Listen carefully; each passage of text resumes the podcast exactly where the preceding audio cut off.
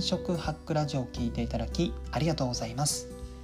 この番組はブラックな人材会社で求人広告を年間100本以上作ってきたライターが失敗しない転職方法や転職で使える考え方など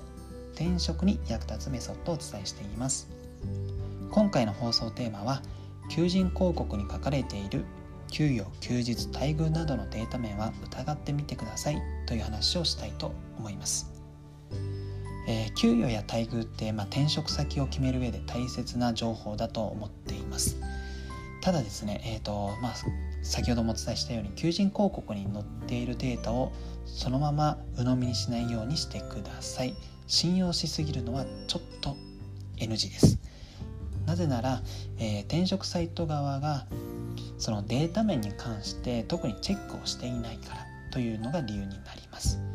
まあ、募集企業が提出してきたその、まあ、年収例とか平均給与あとは休日休暇に関しては、まあ、そのまま出されたものを求人広告に書いているというのが実態です。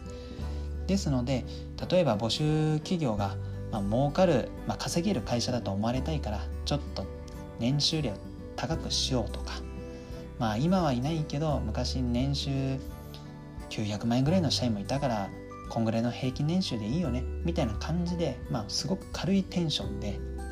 悪気なくその年収とかそういった情報を提出してるケースが少なくありませんので、まあ、求人広告と書かれた内容とちょっと違うよっていうケースが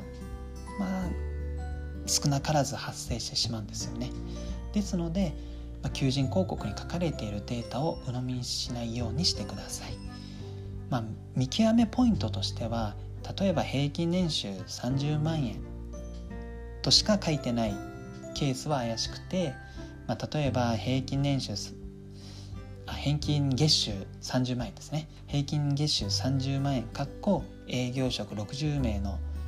社員から計算みたいな感じでまあ、補足説明もついて、まあ、詳細に書かれている場合は、まあ、真実味があるのかなと思いますので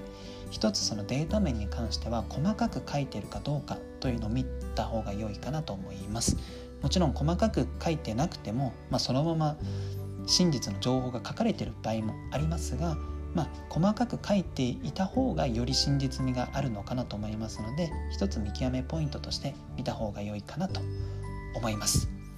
はい。えー、今回の放送は以上となります。繰り返しになりますが求人広告に書かれている給与休日待遇などは、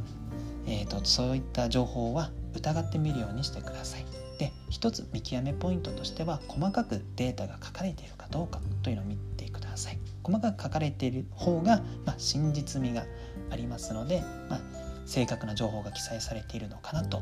思います。はい。あなたの転職活動の成功を祈りつつ今日はこの辺にしたいと思います。また明日配信します。よろしくお願いします。